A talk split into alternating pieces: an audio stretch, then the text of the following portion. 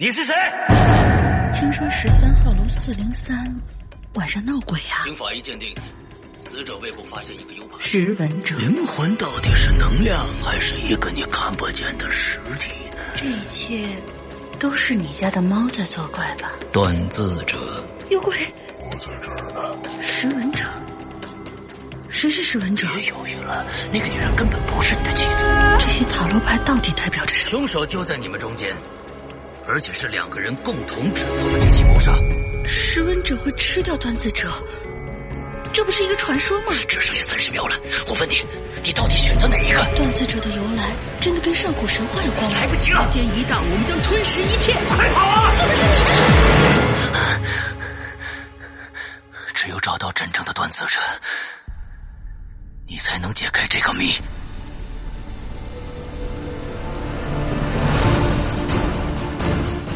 二零一九《鬼影人间》识文断字征文季即将拉开序幕，五月十三日起至八月十二日，我一个识文者将在这黑暗的古堡等待，等待你们这些断字者的到来，并盼望着你们将那些古灵精怪的脑洞、紧张刺激的情节、千姿百态的人物，用你们手中的笔。锻造出旷古烁今的伟大故事。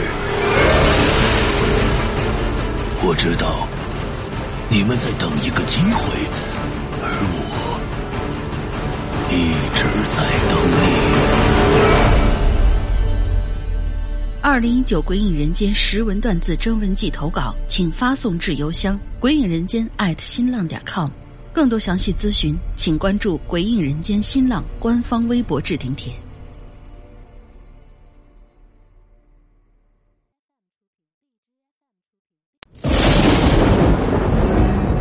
恐惧由心而发，鬼魅由眼而生。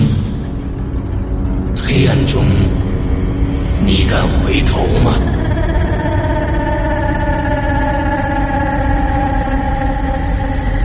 现在你收听到的是《鬼影人间》，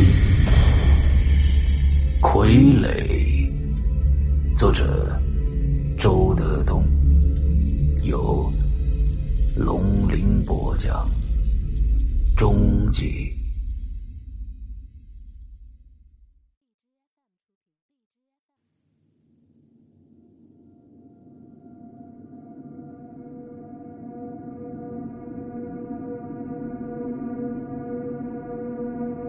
这天夜里，组长继续审讯的大眼睛。那大眼睛似乎恢复了常态，冷冷的坐在那儿等着组长发问。可是无论组长怎么问，他依旧是先前的那套回答：开膛挖心塞黄标，指名叫张宝尔，二十七八岁。审讯室里，雪白的灯光照在他苍白的脸上。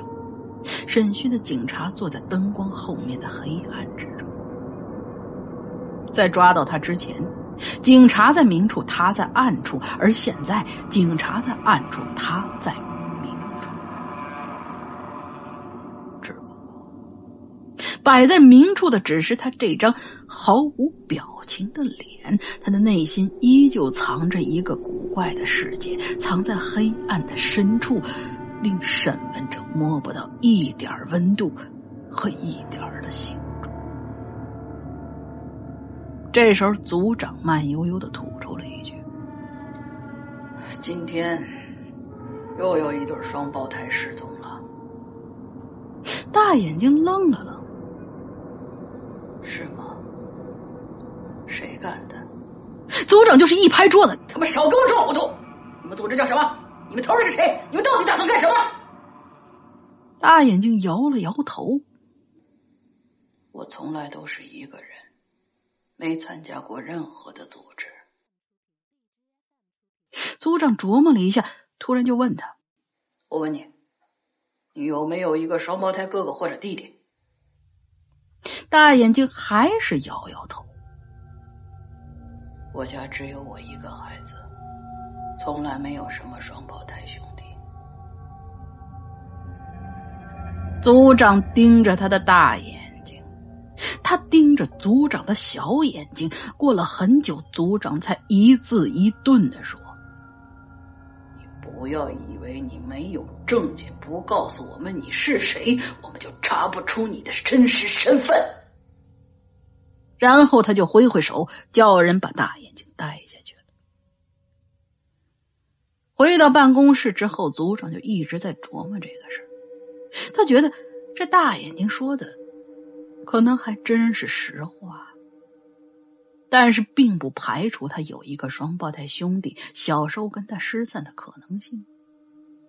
如果他不属于哪个邪教组织，那么就只有这一种情况才能解释最后一起案。到了第二天的时候，组长把大眼睛的照片冲洗了十几张，分发给专案组的人。大家就拿着照片到幸福街附近开始查访，一直到快天黑的时候，调查的进度得到了一点进展。说是在某个小区里有一个中年妇女说，昨天晚上她从外地出差回来，到家的时候快半夜了。因为楼门口有灯，她好像看到了一个和照片上的这个人长得特别像的人。那个人的眼神有点古怪，他是扛着一个麻袋。从楼道里走出来，然后匆匆忙忙的就奔到小区大门口去。这就真的奇怪了，那个大眼睛明明是被关着的，昨天晚上怎么会出现在那个小区里呢？难不成这个大眼睛真有一对双胞胎兄弟不成？不过，也许他和这大眼睛只是同伙，又或者是他们两个根本不认识，但是他们的思维脑波是一致的，他们之间有着某种心电感应，他们都喜欢做同样的事儿。到第三天的时候，专案组在荣昌城的大街小巷贴了几百张寻人启事，照片用的正是大眼睛的照片。只可惜的是，两天过去了。却没收到任何的动静。这两天里头，专案组为大眼睛做了鉴定，得到的结果是他精神完全正常。那么，接下来就只有一个问题了，就是如何能在审讯上取得突破了。寻人启事张贴出去的第三天。专案组接到这样一个电话，说有人在一个小区里发现了寻人启事上的这个人。于是组长立刻带了两个人扑了过去。据报案者说，这个人不知哪有点与众不同，反正就是感觉怪怪的，就稍微注意了一下，说他是看着这个人进了他们小区的三十三号楼。组长先是派人守住了三十三号楼的楼门，然后来到了物业公司。询问了三十三号楼的大致情况，从负责人口中得知，这个楼所有的人家都是正常的出来进去，但只有幺零二这一户人家买了房子，但是常年不在这儿住。警方很快联系了幺零二的房主，是个年轻男子。那个男子听完以后，就连忙开车赶了过来，用钥匙轻轻打开了幺零二的门。组长第一个冲了进去，就看到一个和大眼睛。一模一样的男子正端端正正的坐在写字台跟前，正用一个笔记本电脑网上聊天儿。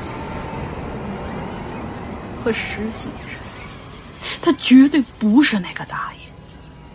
他穿着一件蓝色对襟袄、黑裤子、躺绒鞋。但是这个人跟大眼睛长得太像了，无论是神情还是姿态，看上去简直就是一个人。组长迅速敏感的看了一眼他的右手，他不由得呆住。这个人竟然也没有右手，这就表示他分明就是那个大爷。跟他一起来的两个警察也发现了这个问题，他们相互对视着，都愣住了。眼前的这个人慢慢抬起脑袋，不紧不慢的，愣愣的看着组长。组长回过神来，紧盯着这个大眼睛，慢慢走近他，晃了晃手铐，低声问他：“你知道我为什么要抓你吗？”这个大眼睛直勾勾的看着组长，想了想，才回答说：“知道，我掉了两条小鱼儿，再加一条私闯民宅。”组长铐他的时候，他看着那对手铐，竟然笑。还兴奋的嘀咕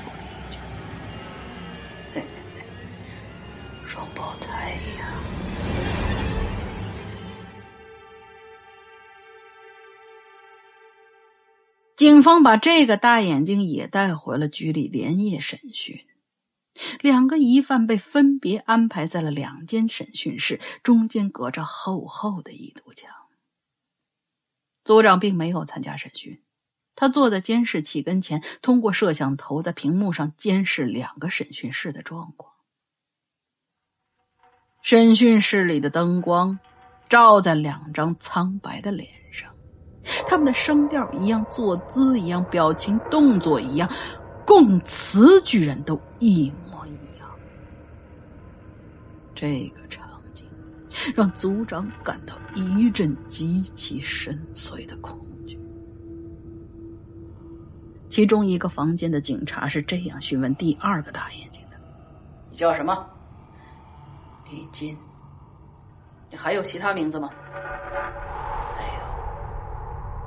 年龄？二十七八。老实点到底多大？二十七八。有什么能证明你的身份？没有你是不是拐走了一对双胞胎？是的。他们现在在哪儿？都死了。他们是怎么死的？我挖了他们的心。挖心干什么？不干什么。为了腾出地方，放进去一张纸。什么纸？黄标纸，为什么要放黄标纸？不知道。说到这儿，这个大眼睛也呈现出了一脸痛苦的表情。我必须这么做。尸体现在在哪儿？请你尊重他们，不要叫他们尸体。警察明显沉默，然后他继续问道：“我问你，他们现在在哪儿？”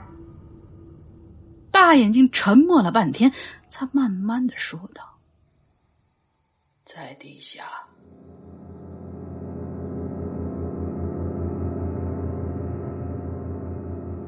而与此同时，在审讯张宝尔的房间里，警察问张宝尔：“张宝尔。”你手是怎么断的？去面包房偷面包，被机器卷进去吃掉了。那是哪年的事儿？十三年前。而在这边审讯李金的房间里，警察问李金：“李金，你知不知道你有一个双胞胎兄弟？”不知道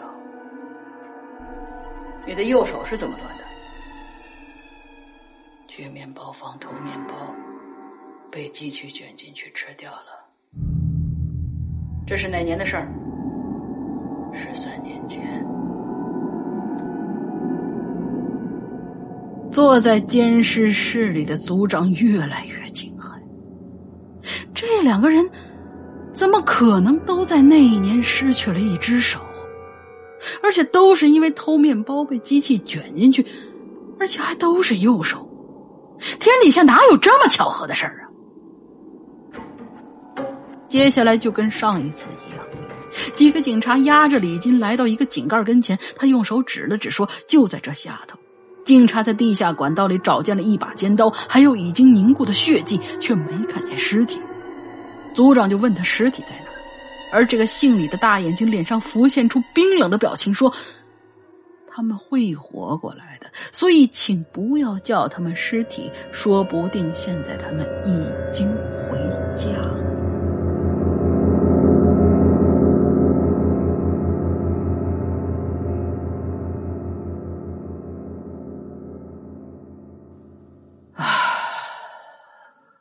这四起古怪的案子给警方的压力太大了。抓到姓李的大眼睛之后，警方立刻召开了新闻发布会，把疑犯落网的照片公布于众。这么做，一方面是警察要给市民一个满意的交代，二是要让市民，尤其是家里有双胞胎的市民，不要再提心吊胆。可就在新闻发布会第二天的下午，专案组接到了这样一个电话，是一个老太太用公用电话打过来的。她说：“她刚刚在电视上看到了警方曝光的落网凶手的照片。她说，那是他的儿子。”说到这儿，老太太还抽抽搭搭的哭了起来。接电话的是一个女警察，她一边记录一边安慰：“老人家，你别难过了，你慢慢说。我跟他的父亲啊，早就离婚了。”我一个人带着他，很是辛苦的。这个畜生啊，从小就干坏事儿，危害社会呀，还不听劝。我实在是没办法，就跟他断了母子关系，他就跟他爸一起过。这些年。我跟他爸也断绝来往了。哎，大娘，你能不能来一趟，咱们面对面谈啊？女警察连忙试探的问。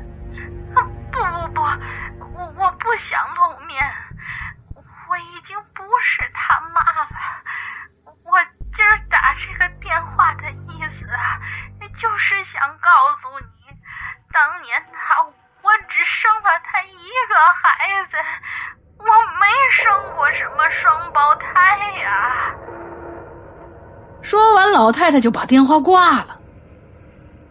专案组的人都傻眼了。这个世界上，任何人说的话都不会有他亲生母亲的证词更可靠了呀，除非是他撒谎。可是，假定这个打电话的人真是他母亲，他有什么必要撒谎？已经跟张宝长得一模一样，他们却不是双胞胎。所以换个角度说，这个人，这个李金，或者那个张宝尔，不是一个，而是两个。他和他的长相，他和他的思维，他和他的行为，他和他的语言，他和他的表情都一模一样。如果他是他的仿制品，他们各活各的，却互相并不知道对方。天底下还有比这更恐怖的事儿？组长连忙调出两个人的审讯录像，仔细查看，越看心里就越凉，越看背后就越冷。这两个人哪里是两个人呢？他们分明……就是一个人呢，而另一边专案组很快就查明，老太太用的公用电话所在的位置在朝阳区，组长马上派人到朝阳区进行探访，希望能够找到这个孤寡老太太，但是却没有任何的发现。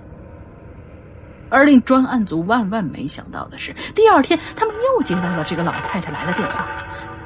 喂，那个警察同志啊。我我找到他们的父亲了，哎呦，我们都三十多年没联系过了。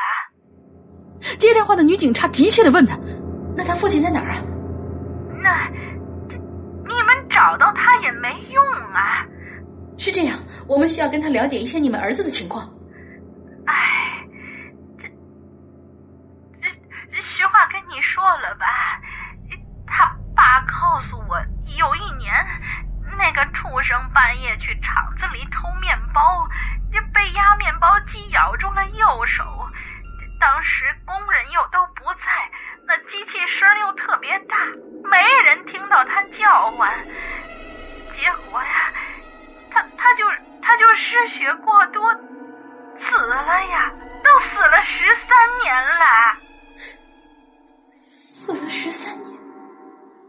警察听完就是一哆嗦。是啊，是当年他爹亲手把他活化了的。那，难道我们抓的这个人不是您儿子？不，不不，他他是我儿子。这这化成灰，我也认得他呀。那那这是怎么回事啊？是啊，我我在电视上看到他的时候。我也纳闷儿呢，这仔细算了算，他他今年应该有四十岁了，这怎么会看着只有二十七八岁呀？还有啊，这咋就冒出两个来呢？哎呀，反正啊，我觉得你们你们抓的肯定不不是人呐，这闺女。自己多多小心吧，啊！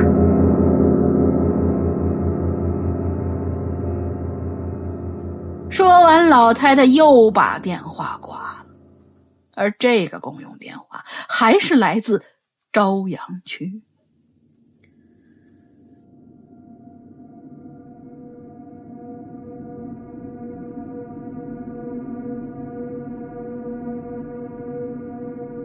天渐渐黑下来了，组长一个人坐在办公室里，戴着耳机反复听这段电话录音。他觉得心里头越来越黑暗。突然之间，他眼睛的余光感觉到了什么，他猛地转过头去，就看到两张。没有血色的脸正紧紧贴在玻璃上，面无表情的看着他，那眼神非常的怪。左面那张脸朝右歪歪着，右面那张脸朝左歪歪的，就像被一根线控制的两个人皮木偶一样。组长打了个激灵，一把把耳机拽下来，再看向窗子。这一回，却什么都没有。他快步走过去，朝外看。外面一片漆黑，一个人都没有。组长心神不定的走回办公室，回忆刚才的情景，突然感觉头有点晕。也对呀，那两个人被羁押在看守所的铁窗里，怎么可能窜到刑警队来？一定是这几个月自己太累了，刚刚看花影。他使劲揉揉眼睛，走出办公室，准备回家。近期的案件的确有些迷茫，那些疑团根本就无法用常规来解释。组长边走边琢磨，想了半天，他突然想到一个老朋友，心说：“不如问问他，也许能给自己一点提示，也说不定呢。”于是他直接给朋友打了电话，约他出来一起聊聊这件怪事。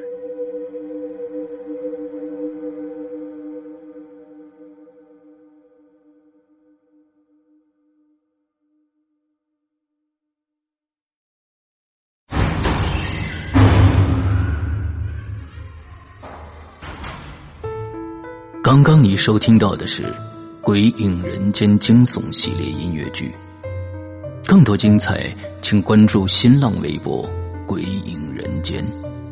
苹果手机用户请搜索 App Store 关键词“鬼影人间”，即可免费下载精彩 APP。夜深人静，恐惧来袭。你准备好了吗？